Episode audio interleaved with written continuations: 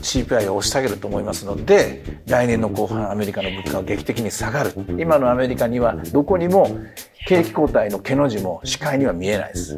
私は日本株は心配しなくていいと思います。皆さんこんにちは。こんにちは、えー、ピクテマーケットラウンジです、えー、今回も岡崎さんとの対談となります。よろしくお願いします。よろしくお願いします。で今日はあの会場に観客、はい、満4例で締め切った形で来ていただいてて、はい。うん、えー、初めての試みなんですけども、はい、ワクワクしながら行きたいと思います。はい、えー、今日は年末ということなので、はい、もういきなりなんですけど、あの多分皆さんすごくこの時なんて来年どうなのかなというところなんで、うん、2023年のこう見通しをいきたいというところなんですが、漠然としすぎるんで、うん、まず岡崎さんにこう質問しながら対談しながら、アメリカの話から入って、はい、アメリカから日本に入って、はい、うまくいけばゴールに行くと。はい。行きたいですけどね。はい。はい、シュートできるように頑張りたいと思います。で、じゃあまずアメリカから行きたいと思います。はい、ます。で、今回ですね、まあ、今年のアメリカっていうのは、まあ、金融政策大きく変わって、はい。いろんなことがありました。うん。で、そこについて、まず岡崎さんの思うところから。はい。ポンと振っちゃいます。はい。あの、去年の配信した動画にも書い、あの、映されてたと思うんですけど、私は去年の今頃はもうすごい悲観の、うん、えー、悲観的な人間になっていて、で、わざわざ自費出版までしてですね、とにかくアメリカは偉いことになったと。はい、うん、ものすごいインフレで、これは、2022年、えー、FRB はもう大失敗するぞというのをずっと書いて、はい、でテレビでもラジオでも、そしてこの動画でも話していたんですが、あれからまあ1年経ったところで、私は今非常に楽観しています。安心しています。ほっとしています。でそれは何がきっかけかというと、去年の今頃私の考えたシナリオは、えー、 behind the curve という言葉があるんですけども、インフレに対して遅れてしまう。で、一時的ではない。で、手の施しようがないインフレになってしまって、FRB はしあの人々の信頼を失って空中分解してしまうんじゃないかというシナリオを持ってたんですが、その時私の書いたシナリオの中に、今回 FRB が行った0.25の次には0.5、0.5の次には0.75、はい、それも0.75を立て続けに連続的に行っていくという、これ後に今フロントローディングという前のめりという言葉で表されてますが、今回のようなこう波状攻撃的なえー、今まで見たことがない、あの、利上げは0.25ずつゆっくりやっていくものだと。基本はそうですよね。市場を壊さないようにというのが、うん、えー、ついついサッカーに引っ張られてしまいますけども、全員で攻撃していくみたいなんですね。はい。あれ、あの、すべての力の限りを尽くして、えー、金融政策を引き締めていったという、これが予想できなかったことなんですよ。で、そんなことをしたら株が下がるじゃないか。はい。株が下がるから0.25ずつしか、ゆっくりしか上げることができないだろうと思ってたんですが、それは私は間違えてました。そうじゃなくて、まず株に犠牲になってもらおうと。SP500 が25%下がりましたね。下がりましたね。同時に、そんな0.5も0.75も利上げすれば、今度は債券市場が全滅してしまうぞ。これも実際全滅しました。えー、過去、私のデータでは40年間見たことのないような債券パフォーマンスは壊滅的なものすごいダメージを2割ぐらい下がりました、価値としてですね。でもこれこそが目的だったんですよね。彼らは、これをあえて断行した。この債券市場にしても株式市場にしても、これは二つとも資産市場なんですよね。資産市場、市場としてはもう一個大きいのが不動産があって、アメリカのケースシラーの住宅価格指数などを見ると、6月をピークに、そこから7月、8月、9月と、だんだんだんだん不動産の価格も下がり出しました。はい、資産をインフレを、資産のインフレを食い止めたんですよ。ああ、わかった、わかった、わかった。こういうことだったのかと。これはうまくいったな、成功したなと。で、もちろん株価が例えば25%でとどまらずに5割下がってたらもう何もかも終わりになるかもしれない。これもあったと思います。だから、そういう意味じゃ FRB も最初始めた頃は FRB 内部でもコンセンサスは取れなかっただろうし、それから、未だにもってですね、この、もっとやった方がいいとか、議論は分かれるかもしれませんが、ひとまず株価の方は、ダウで見ても、ボトムから20%上がりましたし、上がりましたね。中古型株も2割ぐらい上がりましたし、もちろん主力となる大型株の SP500 とか、うん、えー、ナスダックなどは10月に一応コツンときた感じなんですけど、まだえー、せいぜい14、5%の SP500、11%ぐらいのダウですから、誰もまだ大底つけたなんていう人は、マイノリティだと思うんですけれども。まあでもダウは、ニューヨークダウは8月の高値を抜けましたけどね。はい、完全に抜けた。うんだからそういう意味じゃ、えー、まだ、まだ道半ばだと思います。道半ばだと思いますが、私は FRB は成功したと判断しました。うん、はい、大事なことは、まず資産インフレを止めたということです。で、本当のインフレはこれから今晩一つ目のデータが出ますから。そうですね。この間まあ、鈍化したのが見えましたけども、今晩ひょっとすると、コアの数字が6%を切ってくると、彼らも、ほっと胸をなで下ろして、なんとか我々はやりきれたんじゃないか。まだ終わってないけども、えー、半ば過ぎた。半分以上終わったんじゃないかと。まあもう半分以上ではないですね。もういよいよ着陸体制といいますか。うん、えー、これ以上高度を上げなくてもいいのじゃないのかみたいな。この議論が今日明日の FOMC のテーマになるように思います。まあ今日の CPI 次第ですけどね。あの、今岡崎さんがあった話があった、アメリカって0.25%を0.75長期4回連続利上げをしたと。3倍速を4回ってありえないことやったっていうのは、僕の見方は基本的に考え方は同じなんですけども、側面から見ると、やっぱりアメリカの中間選挙って大きかったと思うんですよ。要するに、バイデン大統領は要するにこの中間選挙を自分たちの民主党が優位に進めるためにも、まず国民が何を思っているかというと、インフレを止めてほしいという思いがあった。だから株価とか債券を犠牲にしてでもインフレを止めると。これが今今回、えー、中間選挙11月頭終わりましたけども、それまでだった。だから私は11月の頭まではやりすぎぐらいやってることによってアピールすることによっていいと。で、その間一切ですね、前のトランプ大統領はいつも株価を意識して、株価株価って結構見て上げてましたね。でも、バイデン大統領は株価、僕のイメージは一言もこう上がったとか下がったとか言ってないんですよ。それよりもインフレだというところなんで、まあそういった意味ではここから12月以降は少なくともまろやかになるんだろうなっていうのは私も思ってたんで、同じイメージです。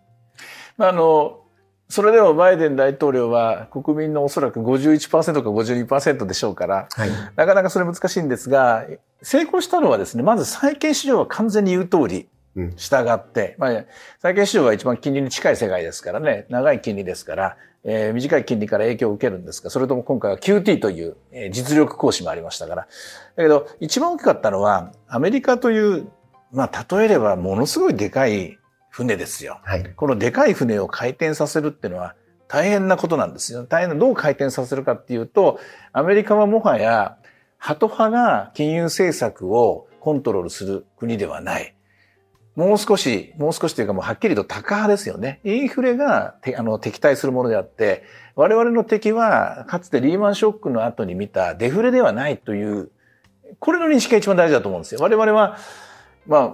我々ずっとデフレの国にいましたから、日本人はまだまだデフレ根性といいますか、デフレマインドに支配されてるんですが、各いうアメリカもリーマンショックが2008年にあって、で、リーマンショックの2008年9月の3ヶ月後の12月の FOMC で今の体制が始まったんですよ。あの、なんか今の FOMC 体制とかですね、それからもうインフレ目標値2%とか、中立金利とかなんかもう昔からやってるように思われるかもしれませんれませんが、あれはほんの正確に言うとわずか10年の歴史しか持ってないんですよ。金本位制なんかに比べると圧倒的に短いわけですよ。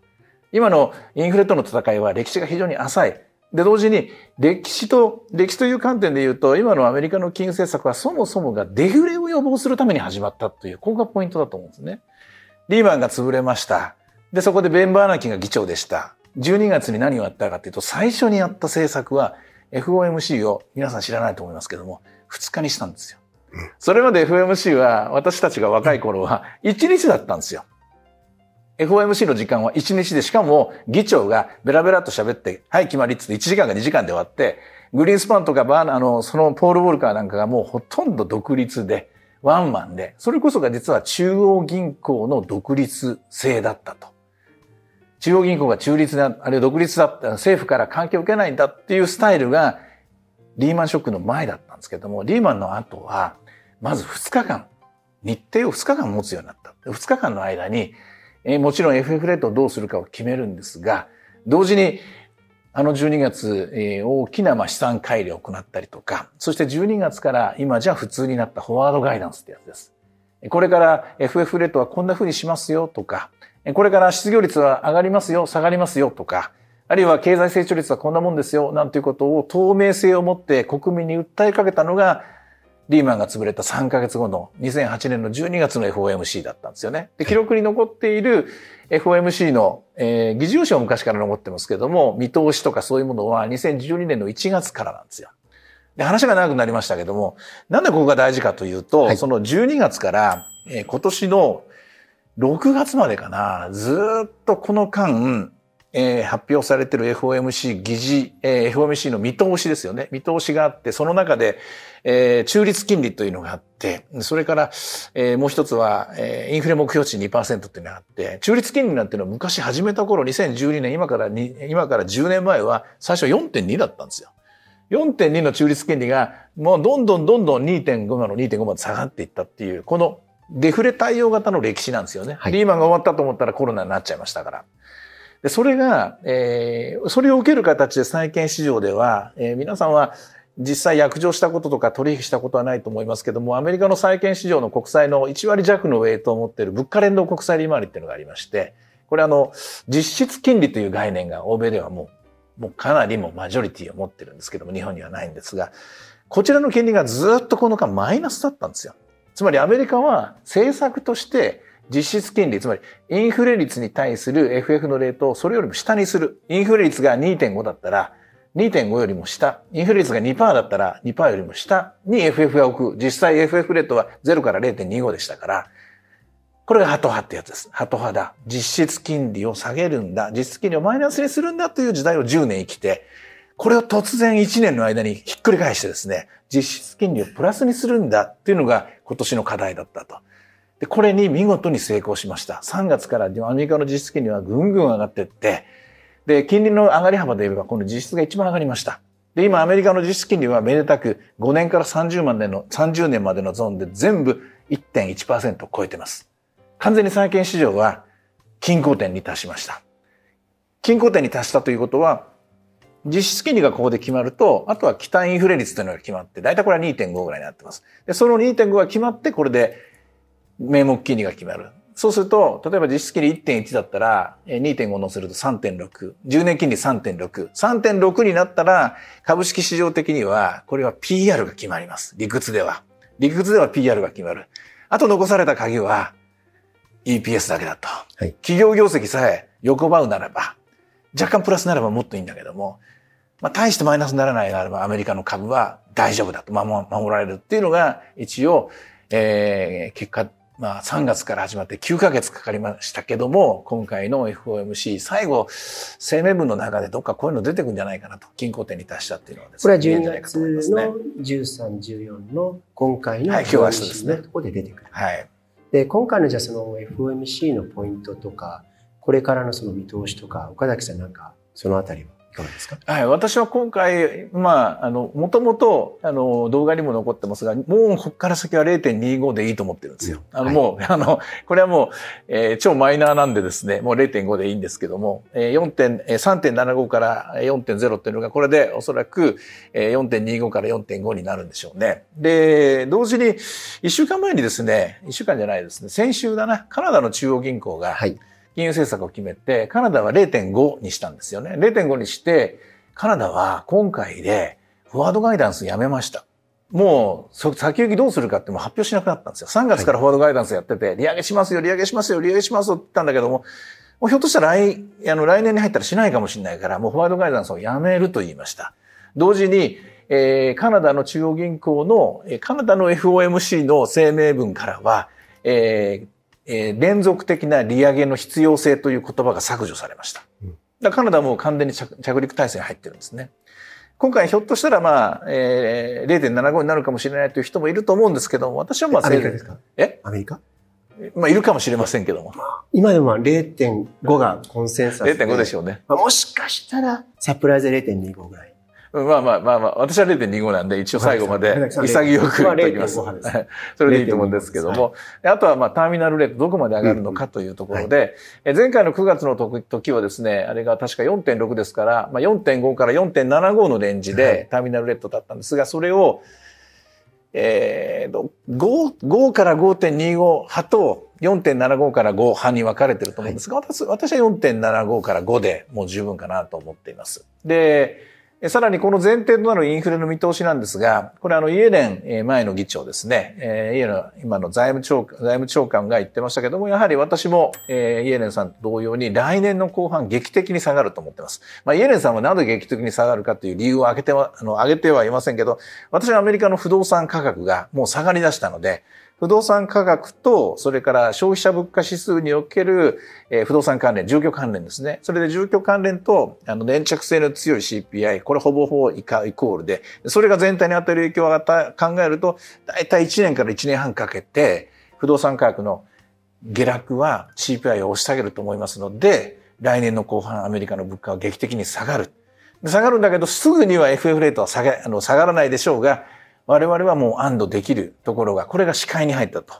うん、目の見える範囲で、まあ、えー、レーダーとかですね、特別な機械単が使わなくても、一般人がわかる範囲で、えー、インフレがどうなってくるか予想が立てられるようになったと。これが今回の12月の FOMC だと思いますので。で、すみません、挟みますけど、そこで、多分マーケットが気になってる、今日、あの、動画をね、見られてる方もそうでしょうけど、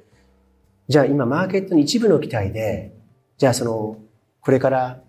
あともう12月に、まあ、私は0.5、岡崎さんは0.25かもという中で、まあ、あと数回ある中で、一応十分じゃないですか。はい。そうするとそこからはずっと金利横ばいですよね。そうですね。いつ利下げするんですかと。はい。で、株式市場のマーケット、やっぱりそこも一部織り込んでる見方もありますけど、はい、この利下げのタイミングも多分すごく大事になってきて、はい、ないと分かると多分ネガティブかもしれないし、うん、あると分かればさらにポジティブになるかもしれない。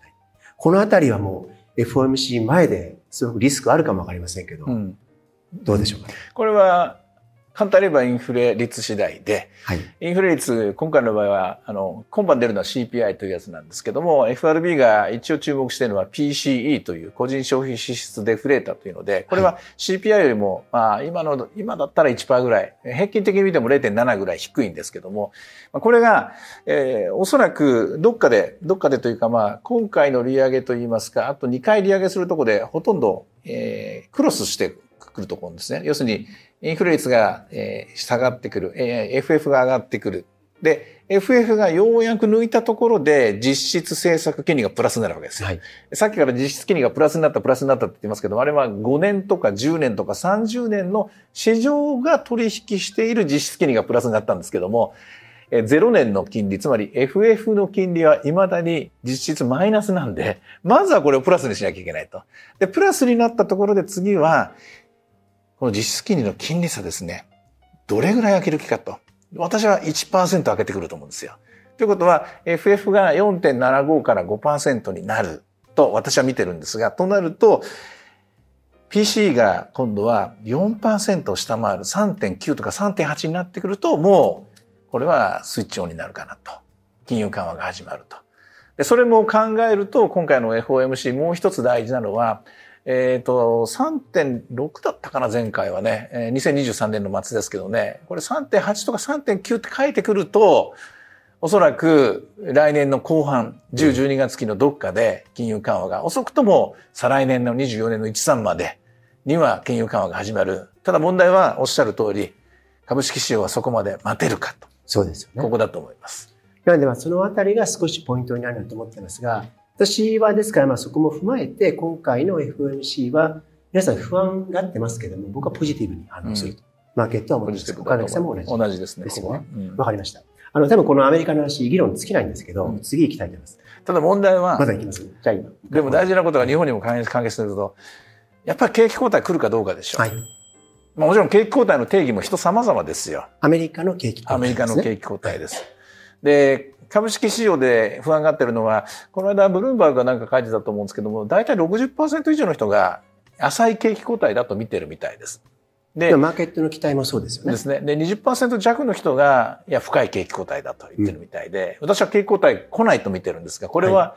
い、あの、意外にも多かったです。20%弱、18か19%ぐらいだったんですね。で、まあ、そこの理由のところが、あの、さっきの、えっと、インフレについては視界に入ったという表現をしましたけど、私にとっては、私はアメリカ経済細かく見てる人間であることを自負してるんですが、金融政策を細かく見てる人間であることを自負してるんですが、私の目には今のアメリカにはどこにも景気後退の毛の字も視界には見えないです。ただもちろん、長短金利が逆端してるとか、なんか特殊な機械を使って、望遠鏡のすごいやつとか、なんか、あの、暗視鏡みたいなものを使って見てる人もいますから、そういう人は手の内明かさないかもしれない。明かさないからインフレ来るって言ってる人もいるけども、私は皆さんと同じ一次資料を全て見てますけども、今見てる限りアメリカに景気後退の気配はまだないです。ないので、私は景気後退ないと、と強く言ってるわけです。で、あの、多分中立的には私も岡崎さんに似てるんですけども、まあ、弊社もなんですけどね、基本的には浅い後退はあるだろうなというのが、まあ、弊社の理解の、どちらかというとコンセンサス。少なくとも浅い。もしかしたら、深いかもしれないというのがいつも頭の隅には置いていると。まあ資産を守るっていうことです。まあいろんなシナリオを考えているということで、まあ俯瞰して話せるんですけども、その理由としてはやっぱアメリカ、弊社ヨーロッパの会社ですけども、うん、やっぱりヨーロッパでは景気悪いんですよ。はい。自国が悪いと、やっぱりそこでアメリカも来るかもなと思いますし、うん、我々も日本にいたら日本から考えますよね。そうするとやっぱり世界の投資家もアメリカの投資家以外はそういった見方をするかもおっしゃる通り。私も先ほど言いましたけど、ヨーロッパを見てないです。申し訳ない。もうヨーロッパを見ては言ってないです。ひたすらアメリカを見て、アメリカには見えないっていうだけなんです。あともう一つは中国ですよね。ここはやっぱり今ゼロコロナ政策をやっていて、多分春ぐらいから、3月ぐらいからですかね、新しい体制になって、うん、えー、ここは一応解除していく。多分これ本当にゼロコロナが終わるのか、景気を配慮するのか、いろんな見方はありますが、そこもあるだろうと。でもそれがもしできなかったらやっぱり深いかも。要するに米中二つの中で貿易国の一つがやっぱり厳しいとなるとっていうのも、やっぱり頭の中に入る通りですね。うん、っていうこととか、あとはこう分かりませんけど、地政学的リスクっていうのは上にも下にもありそう。上にも下にもっていうのは、このロシア、ウクライナも含めて停戦合意するのか、はたまたもっとこのドラマになるのか、ここわからないんですね。でこのあたりを考えると、うんというのと、あともう一つ、えこれは岡崎さんに一言だけいただきたいんですけど、やっぱコロナの給付金っていうか、ずっとお金をた、はい、日本以上にもらってますから、それ十分暮らせるやと。そうですね。で、ファイヤーって言ってもリタイアしちゃったよって人もいますけど、さすがにちょっと手元のお金がなくなってきてて、はい、だいぶその、どうでしょう、こう、お金も尽きてきて借金始まったなっていう見方もあるんですけど、うん、そのあたりは気にしなくてもいいんですか？ねあの、アメリカでなぜ景気後退が見えないかというと、景気後退の本質は失業だと思うんですよ。はい、で、失業率がまだ3.7%で、はい、そして、えコロナの時は除いて、コロナの時はもう一斉のせいでみんな失業しましたから、これはカウントできないんですけども、はい、その前の金融危機の時も、その前の IT バブルの時も、さらにその前の湾岸戦争の時も、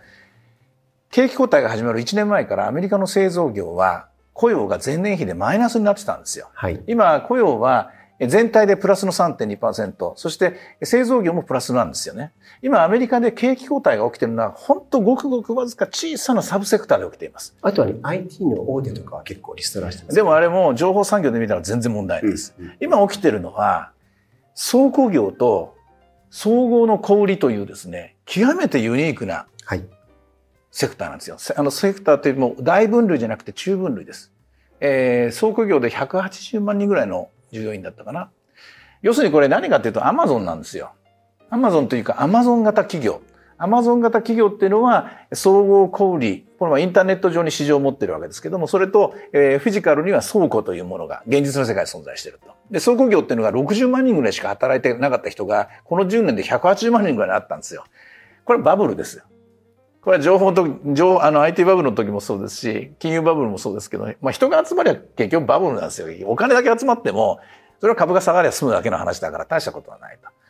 で、コロナの中で、ものすごい焼け太りみたいに大きくなったのがアマゾン型企業なんですよ。アマゾン型企業っていうのは、もちろん日本にもありますよ。日本の中にも、まあ、今日はあえて個別銘柄出さないようにしますけども、皆さんがよくご存知の企業も、アマゾン型経営をしてます。このアマゾン型経営をしてるところは、これは経営、まあ、経営危機とは言いませんが、交代期に入りましたね。それも急成長したための反動があって。で、繰り返しますが、ここのアマゾン型企業以外はアメリカのどこにも私の目には景気後退の気配は見られません。これから見えるかもしれませんが、それは見えた時にまた動画で皆さんにお伝えしていこうと思います。あの、1ヶ月ごとに動画してますんで、まあ、そこで、その雇用、失業のところであれば、はい、いただけるということなので、いきましょう。で、今、今、アメリカいろいろ話をしましたけども、これは日本の株式市場にとっても、この金利とか景気すごく大事なんで話をしました。ただ、どちらにしても、あの、えー、総裁人事がどっちの方にあるいは第三者になったとしても、はい、それが理由で株が上がることはないと思います。うん、これはどちらかというと株にはリスクファクターとして見ておいた方がいいので。何か下がる可能性存じてはだと思いますね。うん、で、あの、日本銀行もようやく思い越し上げて、一時的、一時的と言ってたものが、もう少し長く続くかもしれないという見方をしてて、私はもうはっきり言っても最初から一時的なわけがないと。うんっていうのは、さっきのアメリカの理屈でもお話しましたけども、インフレっていうのは、結局経済学者が考えたように、3つのパーツに分かれてて、1つ目のパーツが期待というやつで、2つ目のパーツが人手不足ってやつで、3つ目のパーツが供給ショックってやつなんですね。で、日本の場合はこの人手不足というのがなかなか賃金が上がらない理由とされてるんですけども、これってでも実は日本にとってそんなに重要なところじゃなくて、日本にとって一番大事なのは期待っていう最初のパーツなんですよ。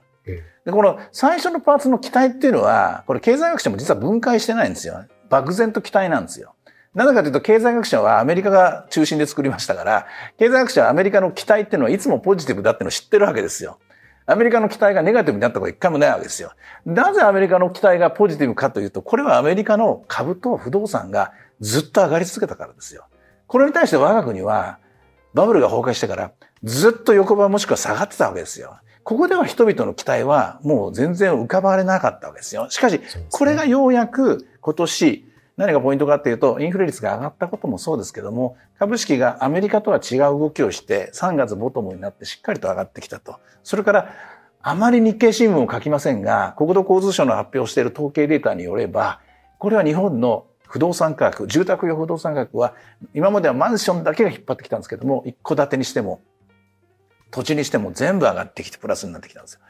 こうやって日本の資産が上がり出したんですよ。資産インフレがあって初めて本当のインフレになっていく。となると、日本は、私はもう2%以上のインフレをターゲットの達成できてると思うし、もうデフレの時代は考えなくていいと思うんです。デフレの時代を考えなくていいことは、株式市場とに市場にとってみると、先ほど糸島さんがおっしゃった EPS はほっといても1年間で2、3%上がるはずです。うん、EPS っていうのはこれそもそも名目ベースですからね。一株当たり利益ですね。はい。一株利益も勝手に上がっていくます。勝手に上がっていって、なおかつここにそれぞれの企業の努力の結果、えー、ほっといても2%上がるものが、それにさらに5%乗っかって7になるとか、こういう絵が見えてきて、ようやくアメリカと同じような投資者ことが見えてくるんですよ。ですから、非常にざっくりした、うん、なんか、あの、大まかな言い方ですけど、私は日本株は心配しなくていいと思います。あの、心配しなくてもいいんですけれども、えー、銘柄選びのところは、これまた非常にシンプルに見なきゃいけないと思いますけども、あの、先ほどから総裁人事とか円高とかリスクを言いましたけど、根底は強いと思います。根底はもう過去に戻ることはないと思う。私は思います。とりあえずは、まず皆さんに、あの、えー、お願いしたいのは、えー、怖がらずにデフレが終わりましたから、資産インフレが始まりましたから、資産運用を今までよりももう一歩前のめりでですね、来年2023年入っていってもらうのが、結局それが、えー、勝利の鍵を握るんじゃないかなって思っています。はい。はい、あの、まとめの言葉いただきました。岡崎さん、今月もどうもありがとうございました。どうもありがとうございました。よろしくお願いいたします。よろしくお願いします。